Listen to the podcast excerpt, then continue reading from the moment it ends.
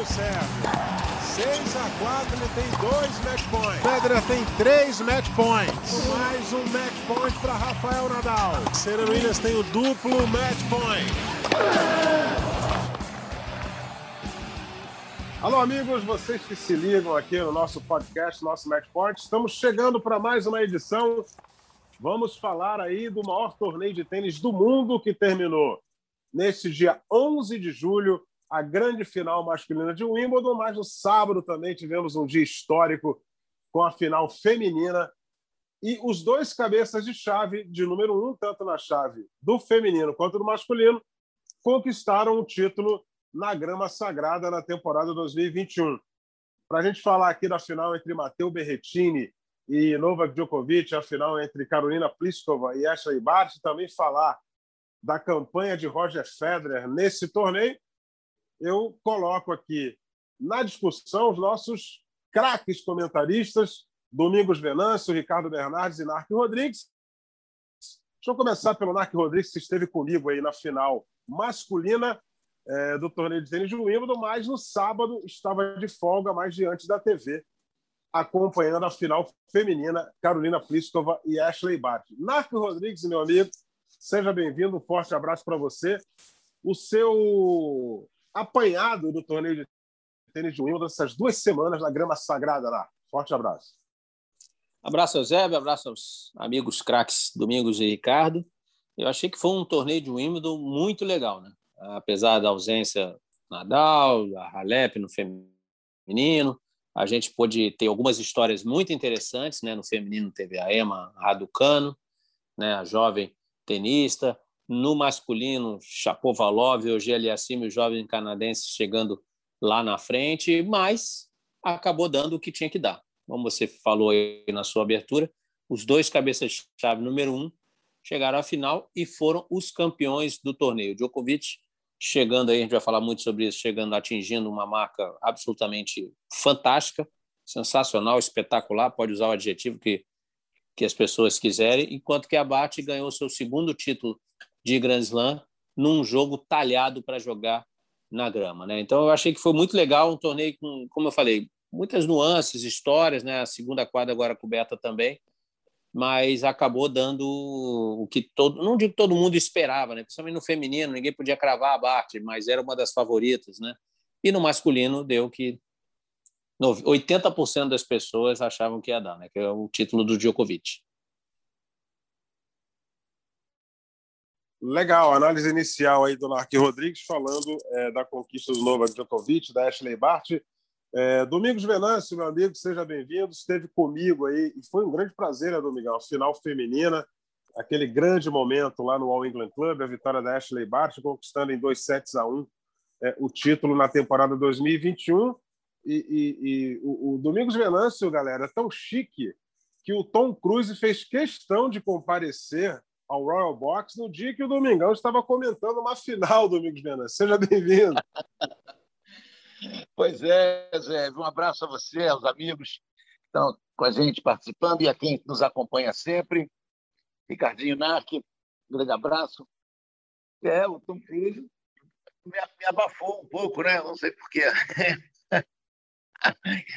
Tom Cruise que apareceu nos, nas duas finais, né? Uma presença ilustre, uma, uma figura ali muito, muito alegre o tempo todo, né? Eu sou fã do Tom Cruise, sou fã de cinema, então fiquei muito feliz de vê-lo lá. Mas abafou um pouco a minha aparição, né, Zé?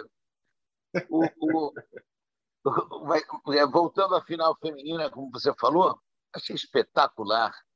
O Narc definiu bem o jogo talhado para a grama a atuação tática e técnica da Bart na final, não só na final, como ao, ao longo de todo o torneio, mas ela deu uma aula de tênis na grama e na final de Wimbledon.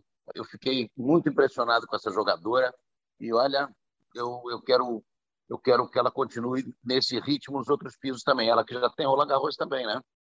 É uma jogadoraça, um Wimbledon excepcional. Mais uma vez, o Narc falou, quase todo mundo achava que o vencedor seria o Djokovic mas a chegada do Berrettini, virando aquele primeiro set, jogando muito bem aquele final de primeiro set, é, valorizou muito a vitória do Sérvio. Mas foi um Wimbledon de altíssimo nível e, e muito legal a gente poder ter participado ali mais uma vez. Legal, Domingos. O Ricardo Bernardes, seja bem-vindo ao nosso podcast, ao nosso Match Point. Ricardo, é, com relação à chave do feminino, a gente viu aí a Ashley Bart conquistando o título, Ricardo. É, você achou uma decepção as campanhas de Iga Swiatek e Bárbara Krejcikova, as duas é, campeãs anteriores do Aberto da França de Roland Garros, embora é, seja um piso totalmente diferente do piso de grama, é, criava-se uma expectativa em cima de Krejcikova, principalmente porque ela veio de vencer Roland Garros em simples e duplas. E a Iga Swiatek está sempre aparecendo bem aí nos torneios principais. Ricardo, bem-vindo, forte abraço. Um abraço, Eusébio, para você, para o Narco, para o Domingos, para todo mundo que sempre acompanha a gente. É, eu acho que da Kretikova eu não, eu não considero, não. E, e, explico por quê. Apesar da Kretikova estar tá nos rodando o circuito há um bom tempo, com grande sucesso na chave de duplas, na chave de simples ela ainda está, é, não vou dizer iniciando, que ela já está há um tempo aí lutando, mas ela, ela está aparecendo, começou a aparecer com destaque agora, né? Acho que é melhor. E com grande destaque, né?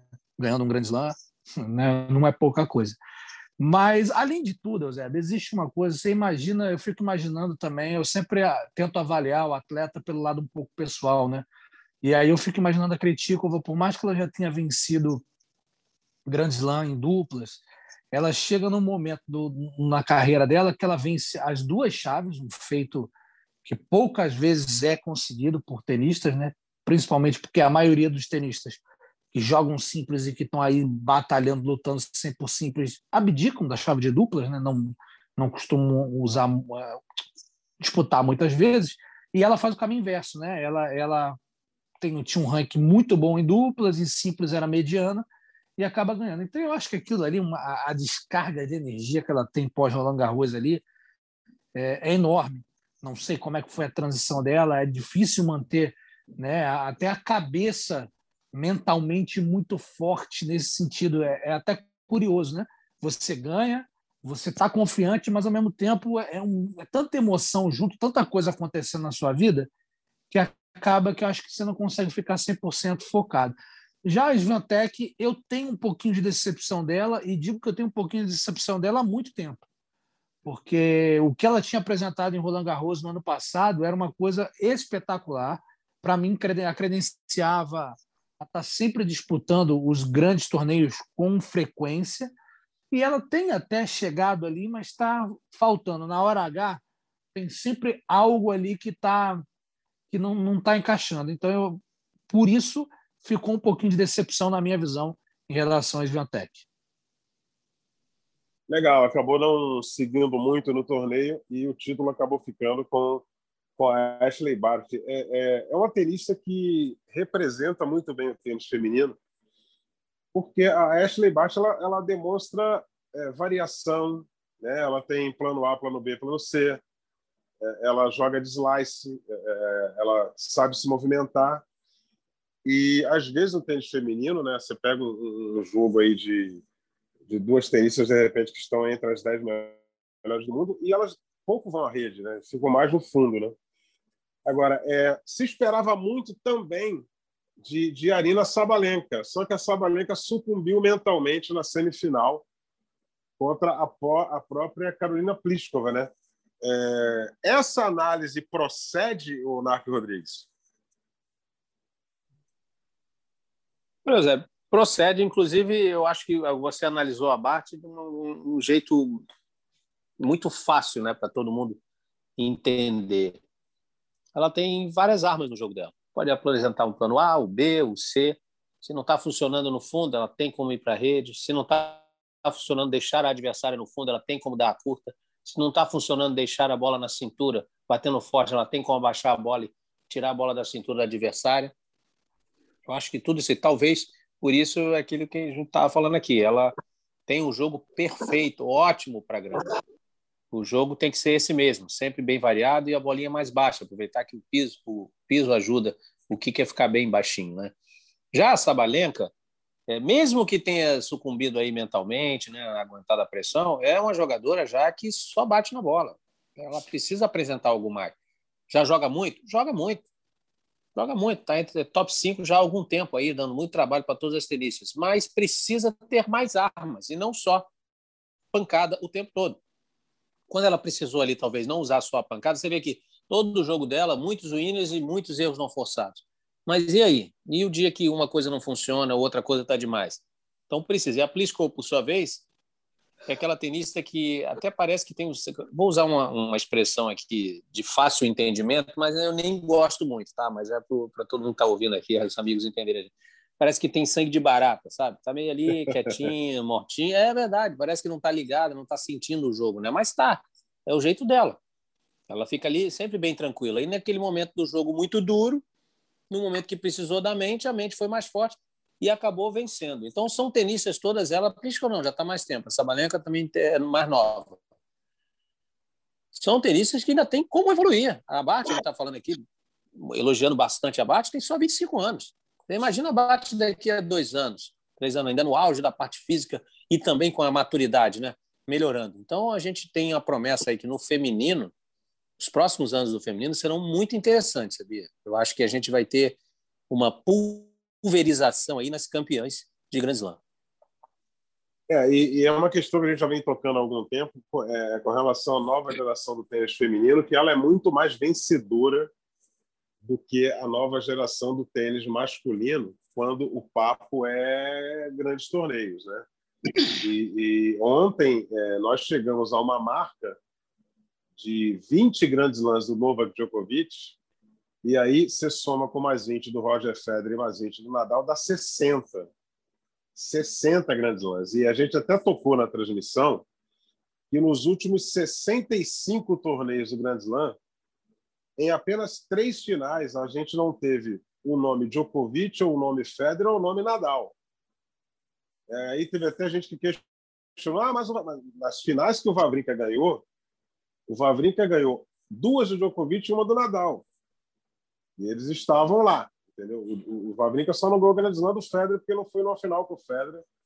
E eu talvez nem, nem, talvez nem vencesse, né? Porque ele tem alguns problemas para ganhar do Federer. E melhor de cinco, talvez ele não conseguisse. É, essa geração, Ricardo Bernardes, do tênis feminino, essa nova geração do tênis feminino, chegou, meteu o pé na porta, arrebentou a fechadura e começou a ganhar. A gente está esperando isso da nova geração do tênis masculino com Djokovic, Nadal e Federer em atividade e ainda não rolou, Ricardo. O que está faltando, Ricardo Bernardo? Você que é um, um, um forte analista do jogo mental. Não tão forte assim, porque não era meu forte também quando eu jogava, não. Mas é... foram parar na lata do lixo, né? É, não, vamos deixar isso para lá, deixa isso para lá, fala essas coisas não. É, mas eu acho que é um pouco isso aí, Eusébio, é um pouco do debate que veio primeiro o ovo a galinha.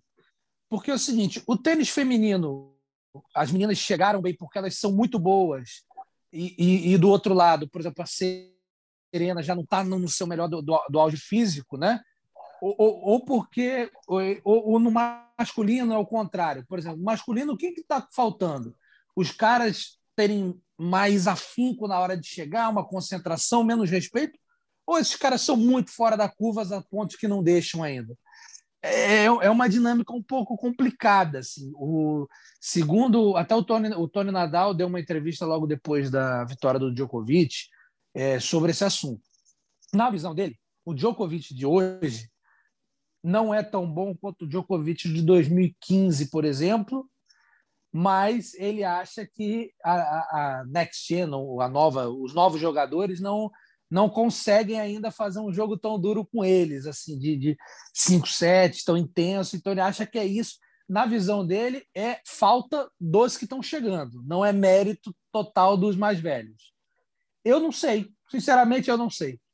É, o que eu acho que temos que analisar jogos específicos. O Tsitsipas na em Roland Garros, eu acho que ele sentiu mentalmente quando ele faz 2 a 0 vem aquele negócio, cara, eu tô a um set de ganhar do cara, o cara não tá fazendo nada em quadra, pô, eu acho que eu vou conseguir, eu acho que eu vou conseguir. E nesse eu acho que eu vou conseguir, aí o Djokovic do outro lado, já com toda a experiência, sabendo claramente que os caras sentem um pouco da pressão. Vale lembrar que o Djokovic já tinha mandado um recadinho para o próprio Tsitsipas, né? quando ele disse que ele olhou um dia para o Nadal no vestiário depois dos dois derrotarem o Tsitsipas e até deu uma risada. Tipo, ah, next gen somos nós. Ou seja, ele mandou um recado específico para o Tsitsipas. Na minha visão, ele fez isso porque ele sabia que ali estava uma grande ameaça, principalmente no Saibro, né? atualmente onde o Tsitsipas tem desempenhado melhor. É...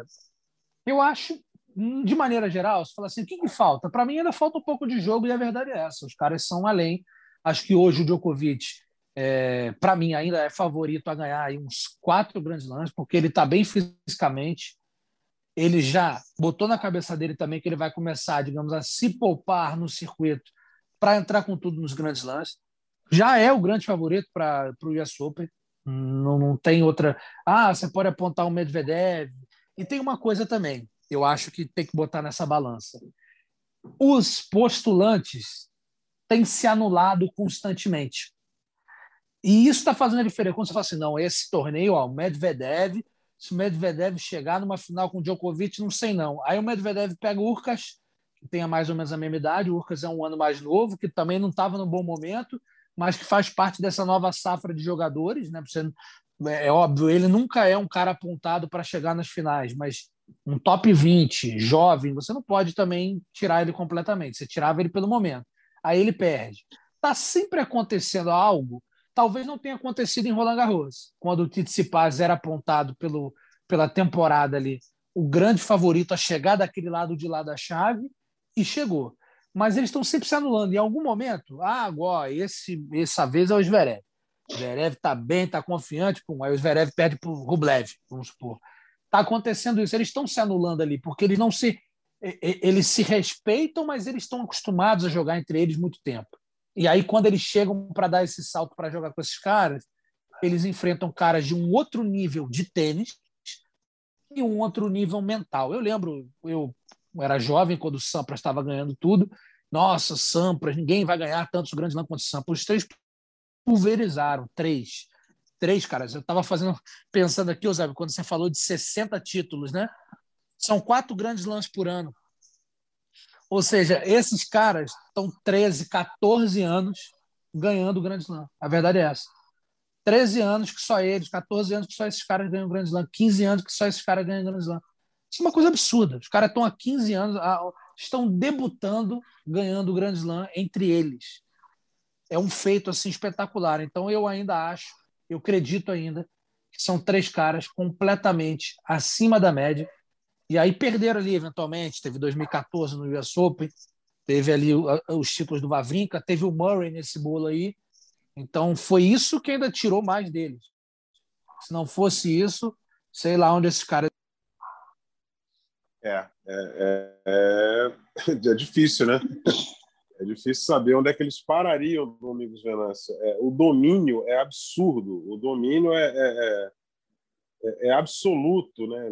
A gente tem que ficar procurando aí adjetivos para para classificar o domínio desses três, né? É o... é, eu acho que o Federer já, já deu uma parada, né? Porque a situação a gente ainda vai falar dele até o fim do nosso podcast de hoje. É, questão física, a idade e tal, já vai fazer 40. O Nadal está aí se poupando, mas o Nadal ele, ele, ele mira especificamente no outro torneio. E o Djokovic está aí sobrando fisicamente. Quer dizer, é, e, e, o Djokovic falou assim: ó, enquanto eu estiver aqui, vocês vão ter que lutar. Né? Vocês vão ter que lutar. O, o Djokovic está me parecendo o Alexander Popov, quando nadava. Ele deu uma entrevista e falou assim: enquanto eu estiver nadando, os meus adversários vão brigar pela prata. E o negócio está meio por aí, né, Domingos? É, o, o, o Ricardinho colocou muito bem esse, esse estilo do Popov, essa é. semelhança do, do, do Djokovic. O Ricardinho colocou muito bem é o que a gente chama de mind games, né? O, o, ele manda recado toda hora. Ele, ele disse ontem na entrevista: eu sou o melhor, eu me considero o melhor, eu sou o favorito para ganhar. Isso aí não é, não é marra, não é máscara. Isso aí é mensagem, isso aí é jogo mental, são mind games. Eu me lembro que nas turnês de exibição lá nos anos 70, 80, eh, que na verdade eh, não tinha nada de exibição porque a rivalidade era enorme, Jimmy Connors e John McEnroe dividiam um avião fretado um, um, avião de pequeno porte fretado para fazer as turnês, e o McEnroe ia sentar no banheiro, porque não aguentava o, o, Jimmy Connors falando na orelha dele. que, eram, eram, eram provocações, era, como, como diz o nosso grande Thomas Koch, o jogo começa a ser ganho no vestiário, né? E, e o Djokovic é um mestre nessa, nessa, nessa arte de, da intimidação. A, a, gente pode ver que, que claramente o Tsitsipas não aguentou, foram dois sets e ali ficou. Claramente o Berretini começou muito nervoso, conseguiu, através de saques excepcionais e uma ótima direita no final do primeiro set, entrar em jogo, mas a gente sabia que ali tinha, tinha, tinha prazo de vencimento, né? aquele, aquela, aquela, aquele momento dele. Então, o, o, o Djokovic ele tem sim isso. Uma outra coisa comum entre desses três jogadores é que, se não me engano, acho que não me engano, os três ganharam o Grand Slam na sua primeira final. E isso muda muito na carreira do jogador de tênis. Ou, ou, pelo menos jogar uma grande final na sua primeira oportunidade, que aconteceu com o McEnroe na primeira final de Wimbledon, por exemplo, um jogo histórico. Então, muito muito cedo, o Tsitsipas fez uma belíssima final contra o, contra o, o, o, o Djokovic, mas o, em Roland Garros. Mas, o, mas o, o Ricardinho disse mais uma coisa interessante: os jogadores se anulam, eles, eles se boicotam com derrotas em Grand Slam muito cedo. E Grand Slam não pode ter derrota muito cedo para jogador que não é para perder, porque Grand Slam é, é, é, jogo longo, é jogo que testa mesmo os nervos do adversário, então eles deveriam deveriam ter um controle maior sobre jogadores de um nível um pouquinho, um centímetro abaixo. Então eu acho que isso aí é muito marcante, sim. A Next Gen, concordo com o Djokovic, ainda é o Djokovic, na minha opinião. É, e, e, essa característica em grande lance você tem que ter. E, e além disso, né, é, contra esses jogadores que você não pode perder, mesmo que você esteja em dificuldade, você tem que ter é, é, aquela mente muito forte para virar jogo. E, e, o Narc vai lembrar muito bem aí, o Ricardo também, você também, Domingos. Vou dar um exemplo aqui. O, o Gustavo Kirten, ele quase foi eliminado de um Roland Garros por um cidadão chamado Michael Russell. Né? E o Guga, nessa edição, ele foi, ele foi campeão. Ou seja, ele teve o mental forte para virar um jogo que estava quase perdido para um cidadão que tinha um ranking muito pior do que o dele e que só iria é, eliminar o Guga naquela rodada e que na próxima poderia ser eliminado por alguém. É, e hoje em dia, você pegou, quem, quem, gosta de tênis lembra do Michael Russell, mas o cara que não vê muito tênis vê eventualmente, você pergunta quem é o Michael Russell, ele vai achar que é o cara que está na fila do açougue. No ano do triunfo, isso, Zé. Exatamente, exatamente. Então, você tem que ter um mental muito forte para ganhar jogo de Grand Slam.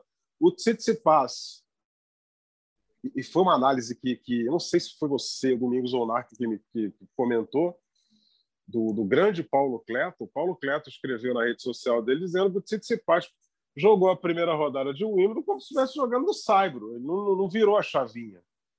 E aí ele foi eliminado por um tempo tenista americano de muita força, que estava habituado com a quadra mais rápida, que é o Francis Tiafoe, e não conseguiu avançar para a segunda. Ou seja, essa galera precisa ter a mente muito mais forte para conseguir vencer torneios importantes.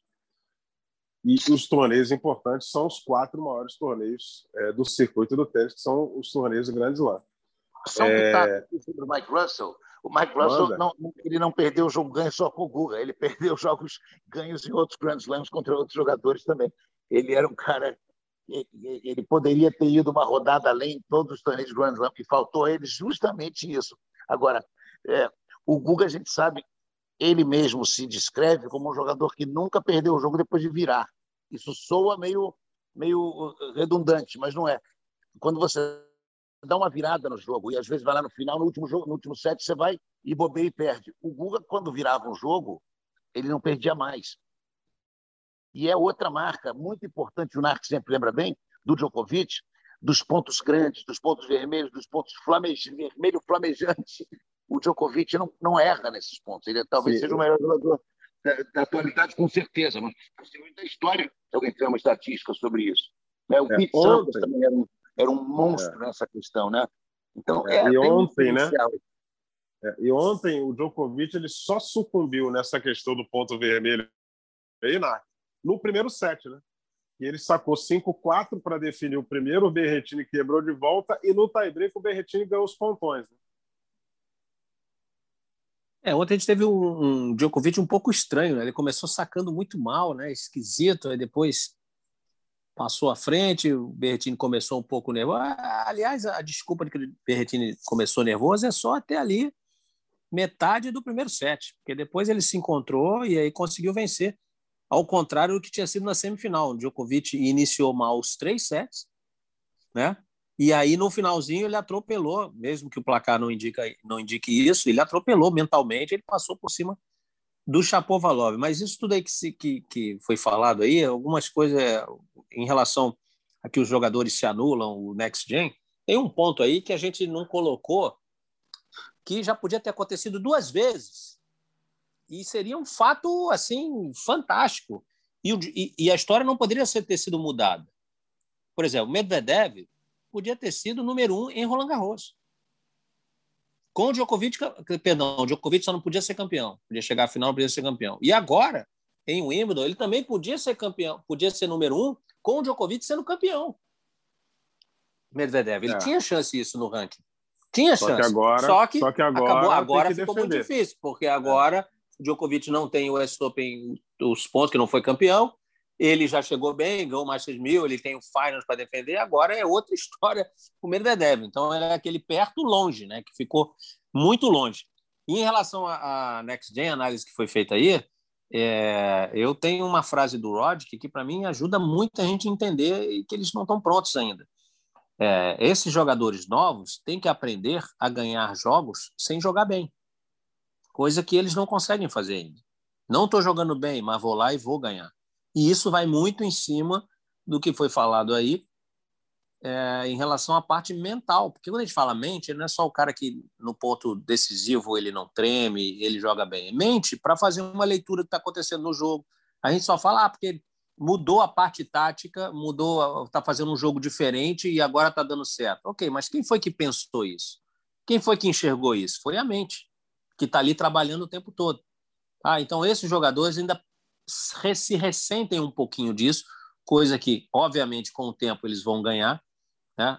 Muito difícil, a não ser os jogadores que acabam não enxergando muito o jogo, mas eles vão aprender isso. Enquanto isso, o Djokovic, o Nadal, agora o Federer não, que a gente vai falar daqui a pouco, o Federer fisicamente está muito abaixo, não sei se vai conseguir se recuperar, mas o Nadal e o Djokovic ainda cons conseguem fazer isso com assim maestria, mudar o jogo, enxergar onde é que tem que atacar, onde é que tem que segurar, e pronto. O jogo que vocês usaram como exemplo do Tsitsipas contra o contra o Djokovic em Roland Garros, ali foi total falta de experiência e da mente trabalhar para enxergar o que estava acontecendo. Ele devia ter largado aquele terceiro set e poupado energia.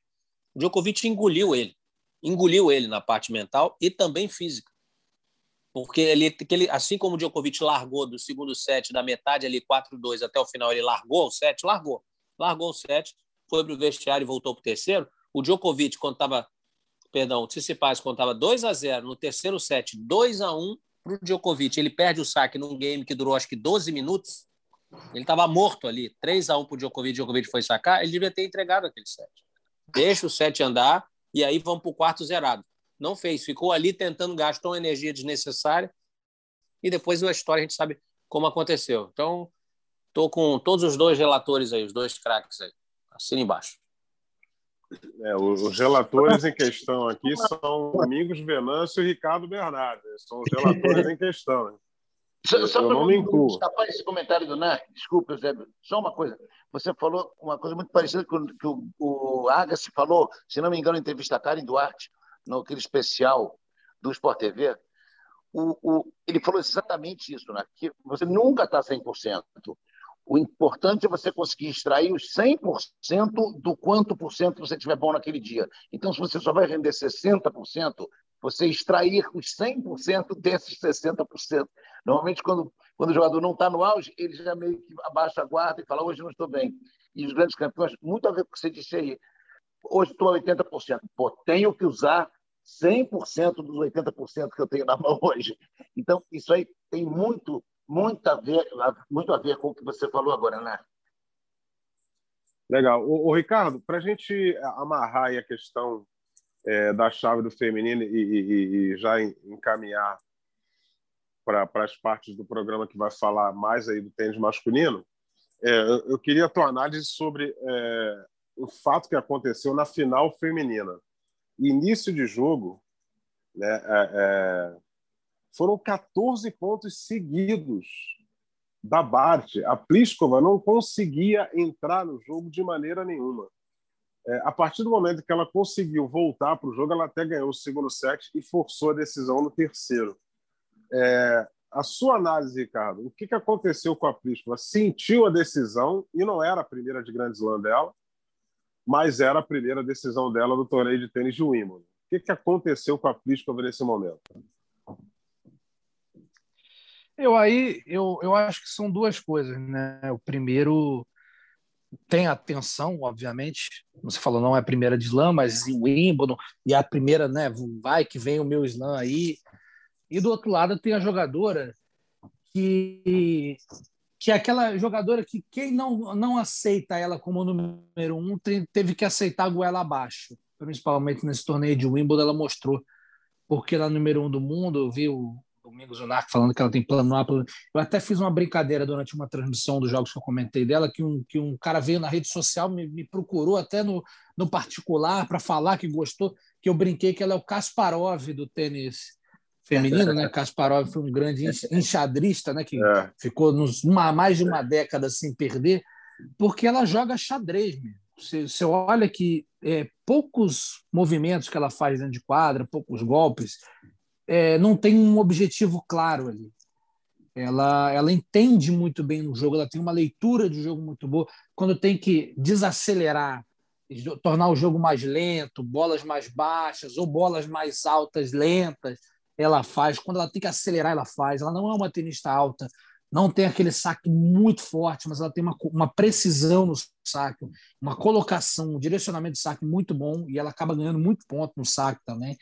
Então, assim, ela é uma tenista completa. E aí eu acho que quando a Pliskova vai entrar, a Pliskova, a gente sabe que ela tem plano A, plano A mais e plano A mais dois, né? Que é pancada na bolinha. Pancada, pancada, pancada. Um dia iluminado, quando entra tudo sem erro nenhum, pô, maravilha. Dificilmente alguém vai, vai, vai conseguir jogar de igual para igual com ela. Só que do outro lado, ela tem uma tenista, como eu falei, ela consegue anular tudo que você faz de bom, ela tem uma resposta para aquilo.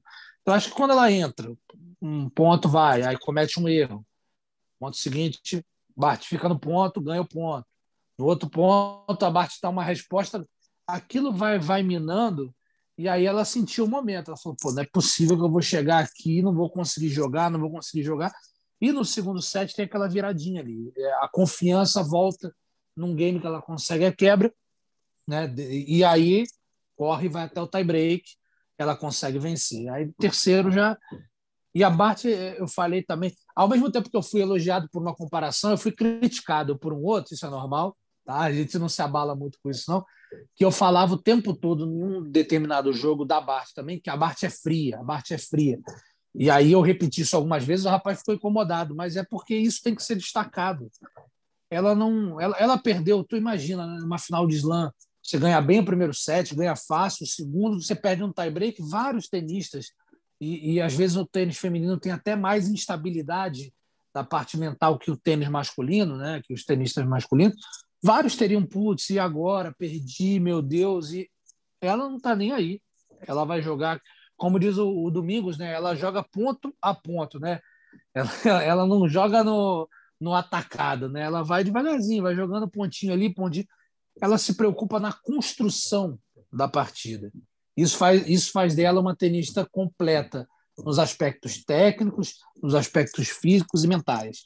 E a Pliskova tem algumas uns buracos no jogo dela, né? Se você ficar muito no ponto, você tirar a bola da linha de cintura dela, evitando os ataques, baixar um pouco mais ou subir, você complica ela um pouco.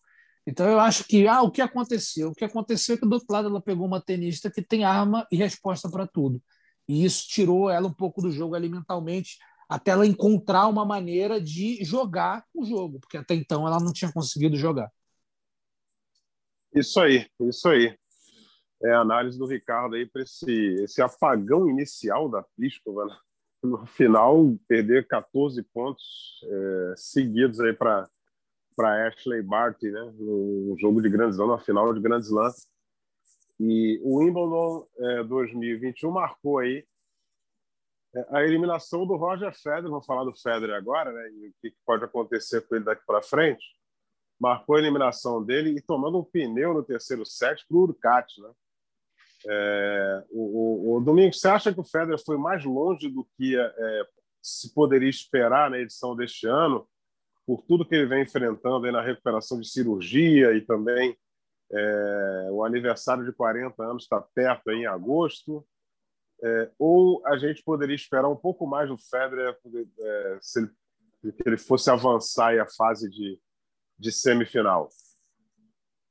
Eusébio, é, é, só uma coisa antes do Federer, eu, é, ainda na, sobre a Pliskova, eu acho que ela denunciou muito claramente que ela é frágil para finais de Grand Slam quando ela falou é, dias antes do torneio que ela preferia ser número um sem nenhum título de Grand Slam do que ganhar um Grand Slam e não ser número um. Isso aí eu acho que foi um atestado de, uma, de, um, de um, certo grau de, de, de, dúvida que ela tem se virar ganhar um e aquela aquela tensão toda dos 14 pontos seguidos no início, aquele apagão eu acho que é um pouco facilmente é, é, foi denunciável quando ela disse isso. Ela, um jogador daquele, do nível dela deveria dizer: vou me matar aqui, mas eu vou ganhar um grande slam.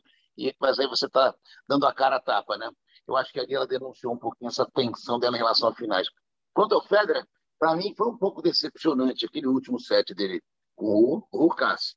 É, pela maneira é, é, quase inerte com que ele atuou naquele set. Se foi por causa do físico, se foi realmente é, um monte de dúvidas na cabeça dele, porque ele jogou muito bem é, contra o Norrie, ele deu uma aula de tênis, embora tenha, tenha falhado um pouquinho em um dos sets, mas ele deu uma aula de tênis e de, de, de, conforto sobre a grama. Agora, o Ruchat é um jogador bem diferente, taticamente, tecnicamente, do Norrie. Tem, tem mais peso, né? tem mais volume. E, e é, eu achei um pouquinho decepcionante a maneira com a qual ele jogou o último set. Mas, uh, sem dúvida nenhuma, esperava-se um pouco mais dele, sem dúvida nenhuma. Acho que todo mundo esperava. E no início do torneio esperava-se menos. Quando ele jogou contra o Norrie foi uma surpresa, foi uma surpresa agradável. Então não sei aonde é que o julgamento está é, é, tá quebrado. Se foi no, no, no na, na pouca expectativa inicial ou na alta expectativa pós-Norrie. Uh, mas me decepcionou um pouquinho aquele, aquele, aquele final uh, melancólico daquele, daquele, daquela partida. Né? Uh, sim, milhões de problemas físicos, um tempão sem jogar, e a idade absolutamente compreensível. Né? Mas, assim, na minha leitura de, de espectador, é, eu, eu achava que ia ter mais briga naquele último set. Pois é, né? É, acabou não acontecendo essa briga. Inácio Rodrigues, eu transporto para você a mesma pergunta que eu fiz para o Domingos Venâncio. Olha, não, não vou dizer que foi uma decepção, mas eu fiquei triste. Fiquei triste porque a gente está concluindo que o fim, vamos dizer assim, a carreira do Federer está muito próximo. E, e, não foi só esse, como disse o Domingos, terceiro set realmente foi decepcionante tá? Mas se a gente vê todas as partidas do Federer, aquele primeiro jogo ele podia ter perdido. Em condições normais, ele deveria sair derrotado daquele jogo. É porque um lance de infelicidade do Manarino acabou se machucando e ele ganhou por desistência. Mas aquele jogo estava duríssimo para o Federer, tá?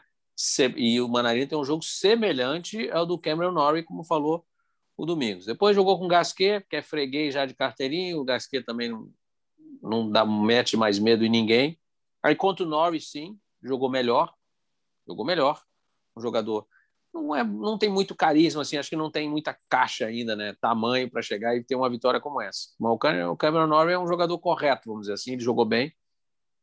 E contra o.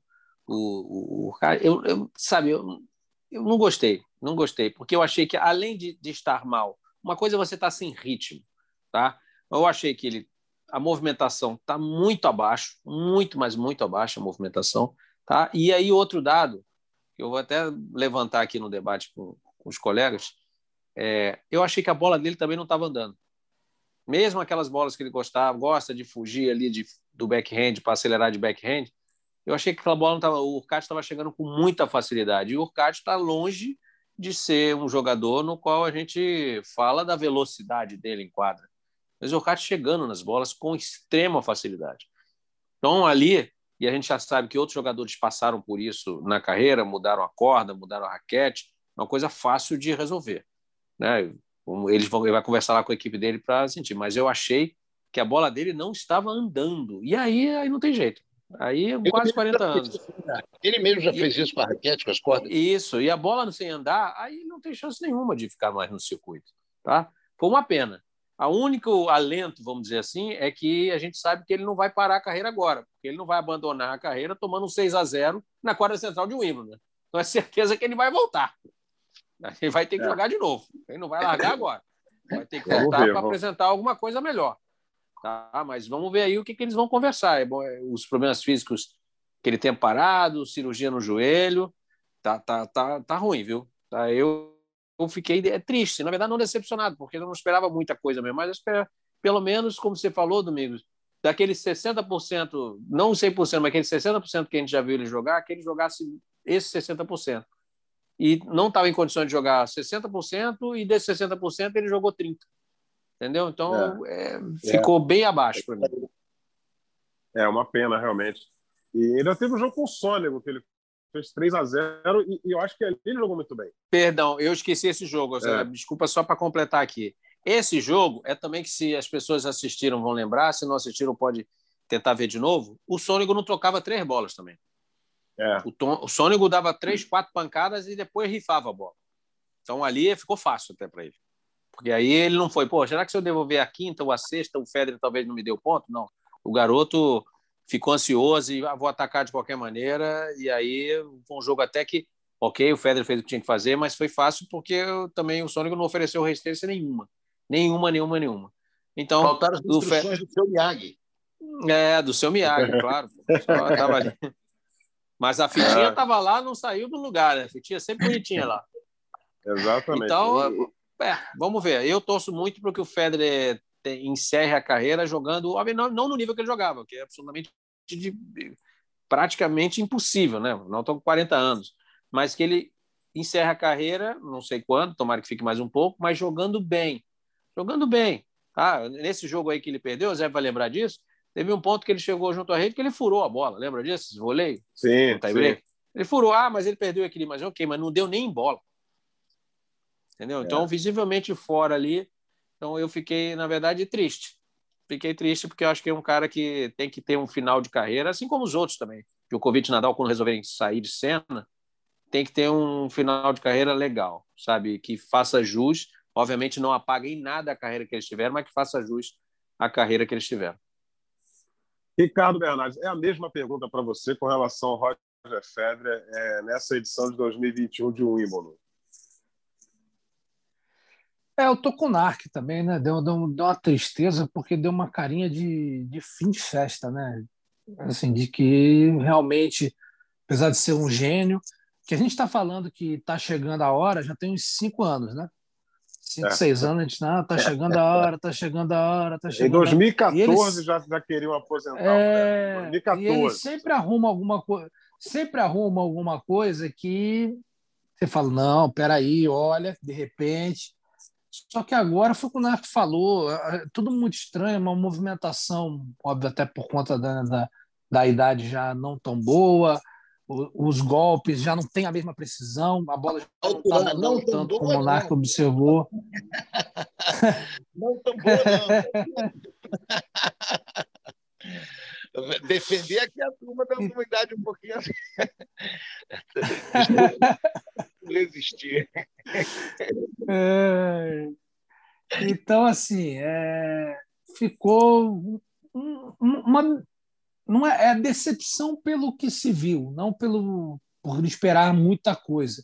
É óbvio que eu achei, até cheguei a comentar com o Narc, que eu achei que compreendo que o Narc falou, acho realmente que o jogo contra o Sônego, o Sônego não ofereceu resistência, mas também a bola do Federer estava indo na quadra, o que já era positivo diante de, por exemplo, o jogo contra o próprio Manarina no começo, o jogo contra o Cássio também, que foi que foi decepcionante. Eu acho que ele acabou de uma forma muito decepcionante, né? De é, pouca luta. Ele basicamente falou: é, hoje não é meu dia, então é isso. E, e, e se deixar né, tomar um 6-0 na quadra onde ele reinou tantas vezes, acho que isso ficou é, é, parece que ele entregou né, os pontos, porque uma coisa é você perder um jogo.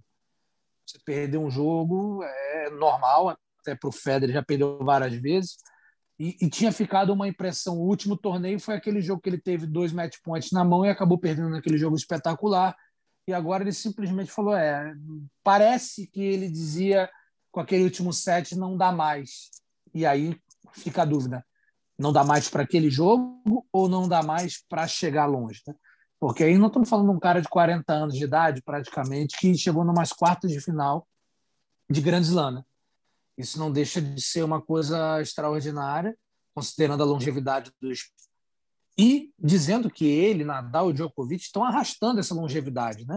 Porque há 10 anos atrás, mais ou menos, tudo bem, você vai pegar há, há muitas décadas passadas, a gente tinha tenistas aí com 38, 39 anos, mas o tênis, digamos, mais moderno, da era, vamos botar do Guga para cá, com 32, 33, o cara já estava indo embora.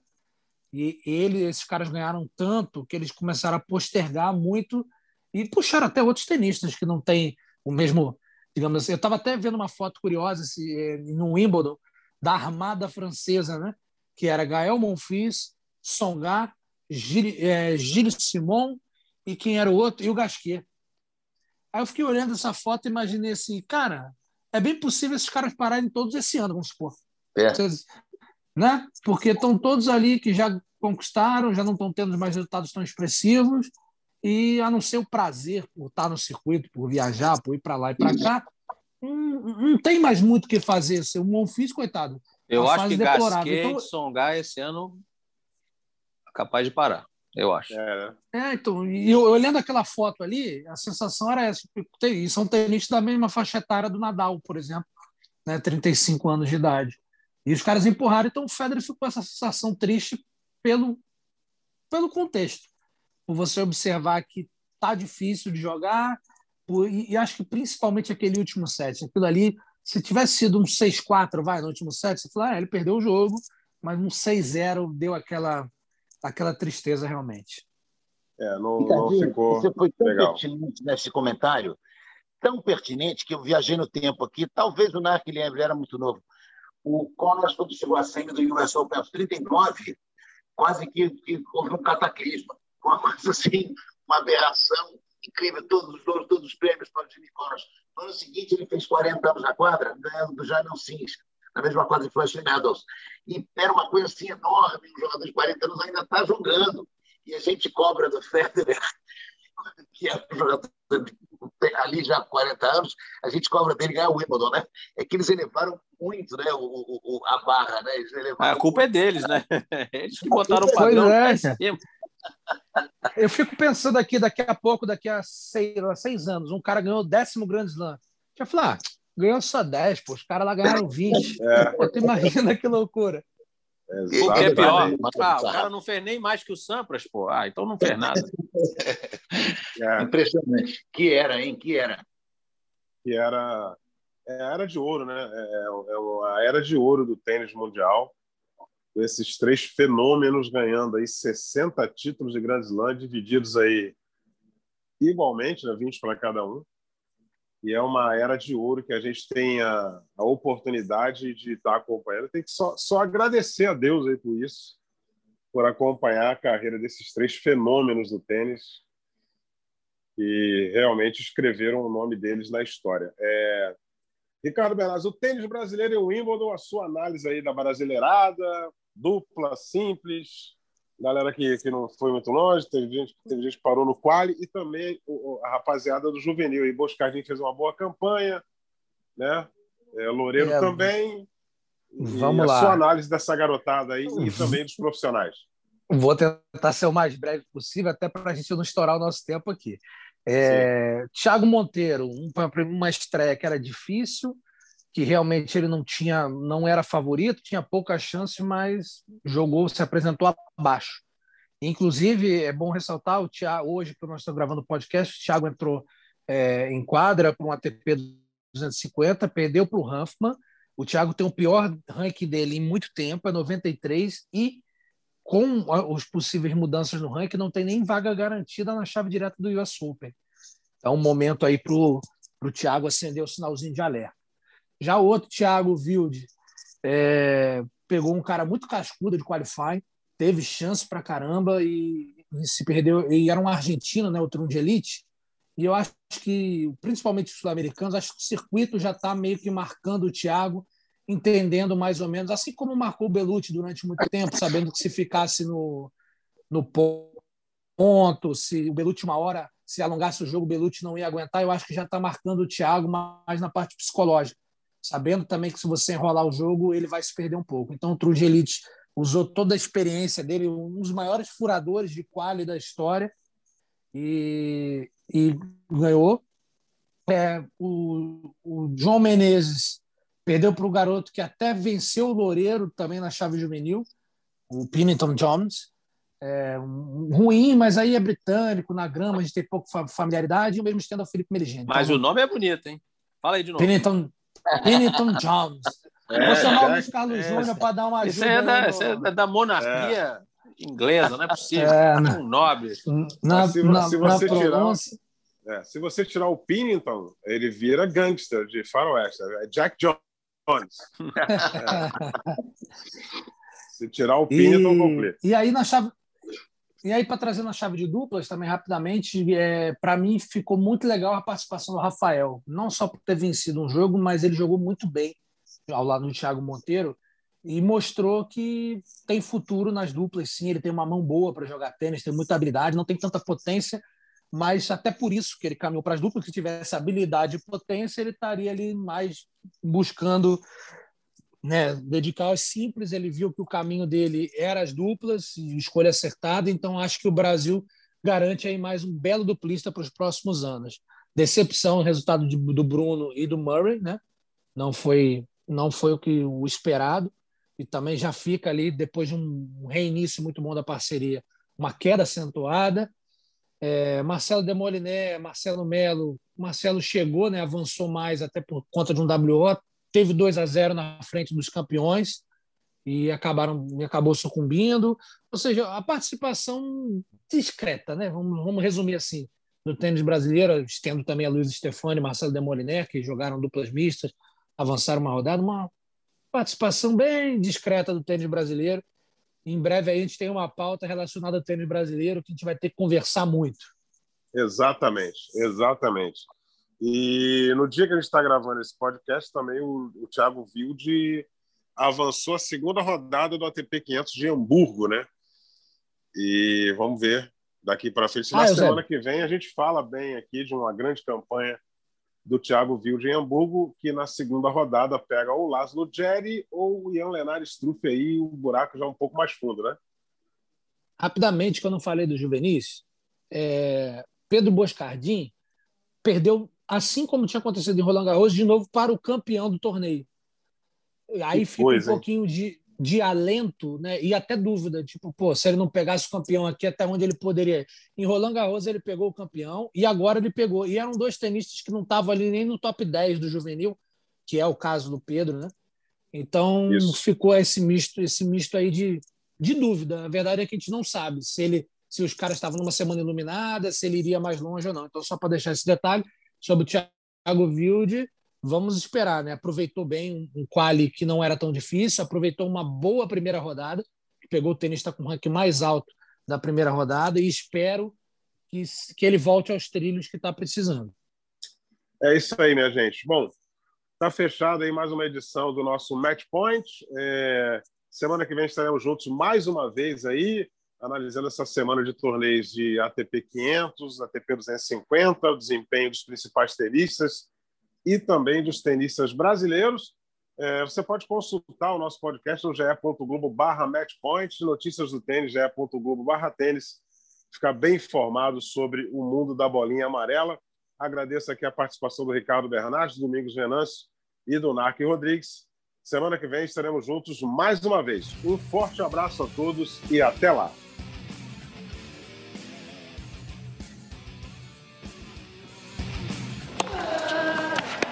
Combinação de saque e voleio para fechar o jogo em 2 sets a 0.